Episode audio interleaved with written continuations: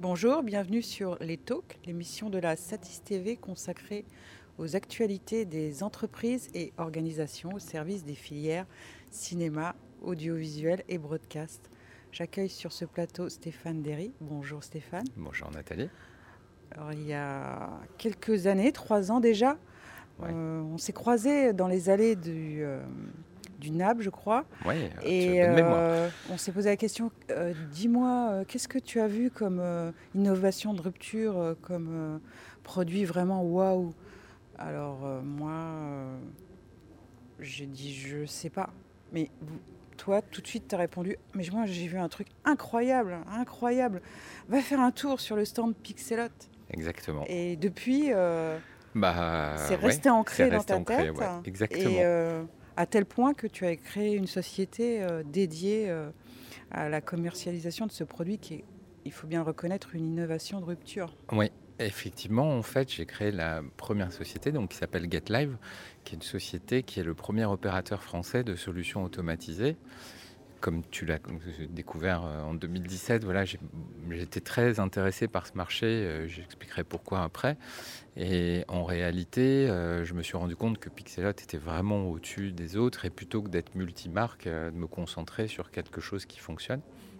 Et donc, je suis à la fois la filiale française, on va dire, de Pixelot, mais aussi l'intégrateur des solutions, puisque ce pas des caméras traditionnelles qu'on va poser euh, comme là, là je l'ai fait, euh, et qui vont fonctionner toutes seules. Il y a quand même d'autres choses à régler. Il y a une installation, il y a une calibration de la machine, il y a des problèmes de transmission aussi euh, qu'il faut régler, puisque toutes les salles n'ont pas des connectivités fibres.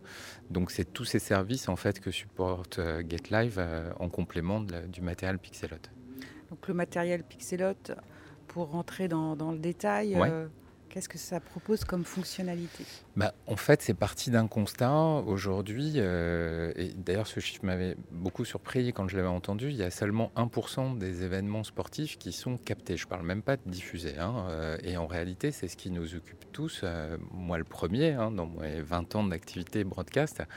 Et à un moment, les 99 restants, c'est justement des sports, on va dire mineurs, ou je préfère dire silver, en fait, qui ont, qui ont un rapport entre l'investissement qui serait nécessaire pour euh, filmer ces matchs-là et l'audience que ça peut générer. Et en fait, on était jusqu'à maintenant dans un goulot d'étranglement où ces gens-là ne peuvent pas se payer euh, des cars, euh, des régies, euh, des systèmes magnifiques avec des EVS, etc. surtout dans les quantités de matchs qu'ils ont assurés. Et en fait, Pixelot a eu l'idée d'utiliser la technologie d'intelligence artificielle. Hein, c'est des gens qui viennent de ce domaine-là. C'est-à-dire qu'en fait, il y a une caméra, donc comme celle-ci, qui est une caméra qui est beaucoup plus définie en fait qu'une caméra classique. Hein. Là, c'est quatre caméras 8K euh, juxtaposées. Et en fait, c'est comme sur un téléphone. C'est-à-dire que de la même façon qu'il y a quelques années, quand on zoomait sur une photo, euh, c'était pas terrible pour la personne sur qui on zoomait.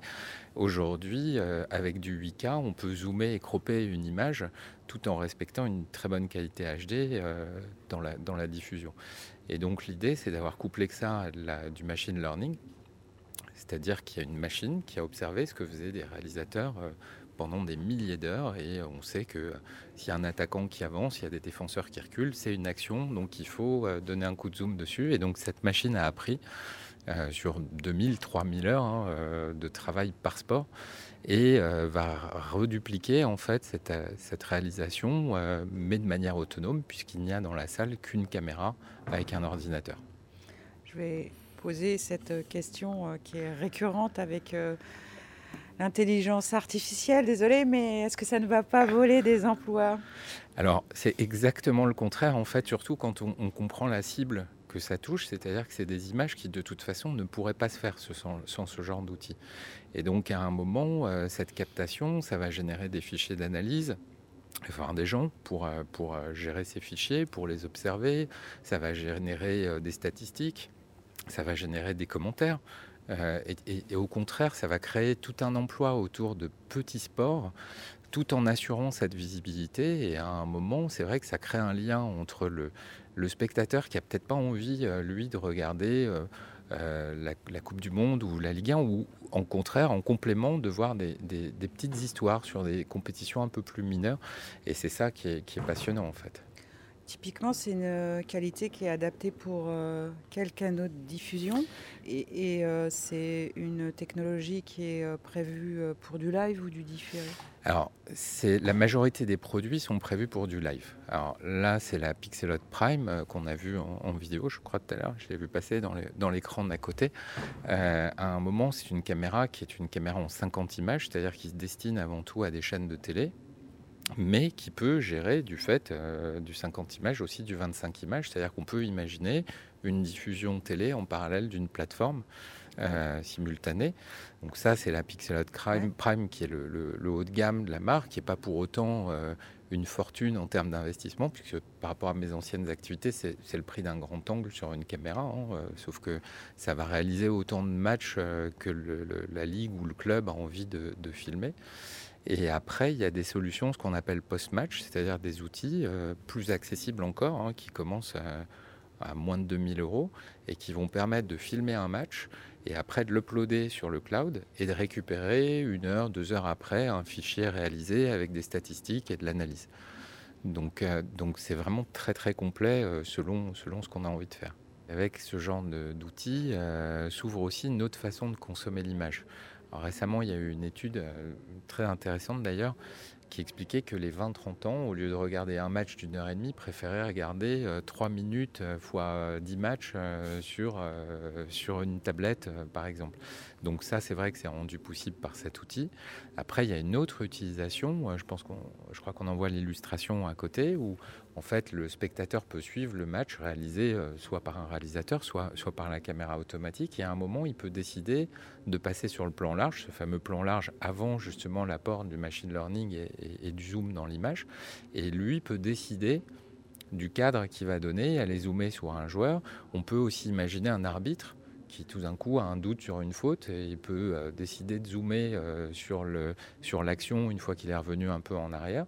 Mais si on en revient à ce fameux euh, spectateur, lui peut aussi partager ce genre d'image, c'est-à-dire aller extraire évidemment avec l'autorisation des ayants droit, hein, puisque il ne faut pas mettre le match non plus en ligne, mais aller partager des petits clips qu'il va partager très facilement sur son téléphone ou sa tablette à partir de l'application Pixelot pour contribuer justement aux messages qui sont passés autour d'un sport et, de la visibilité justement dont ont besoin ces plus petits sports et ces plus petites ligues. Quid de l'expérience utilisateur? L'expérience utilisateur, en fait, le, vrai danger, pour moi le premier, ça aurait été de faire un produit euh, complexe à utiliser. Euh, et, c'est vrai que euh, les concepteurs ont vraiment attaché beaucoup d'importance au, au, côté user-friendly, on va dire, et, même moi, j'arrive à, installer une caméra automatique, c'est pour dire. Hein. Je suis un geek plus, mais je ne suis pas un ingénieur. Et à un moment, c'est vrai que tout ce qui est captation, distribution du signal, analyse, etc., est géré par la machine de façon très simple. Je m'explique, vous installez une caméra sur un, stade à un moment, vous allez rentrer dans l'ordinateur euh, l'heure à laquelle commence le match, si c'est du foot, si c'est du rugby, puisque souvent il y a plusieurs sports sur le, même stade. Et à un moment, vous décidez euh, sur quel type de compression vous allez diffuser, vers quel point RTMP, si c'est une chaîne, si c'est une plateforme, etc. Et à la limite, euh, la machine va s'enclencher toute seule et distribuer le signal euh, tout seul. Et c'est vrai qu'on a beaucoup de clients aujourd'hui qui, au début, tous les soirs, sont devant leur match et regardent si ça marche, si c'est diffusé, etc. Puis au bout d'un moment, ils savent que de toute façon, ça s'enchaîne, sachant que malgré tout, l'expérience acquise aujourd'hui est très importante puisqu'on atteint quand même un million d'heures euh, par an euh, dans le monde avec des solutions mm. Pixelot, ce qui est énorme. Hein. Oui.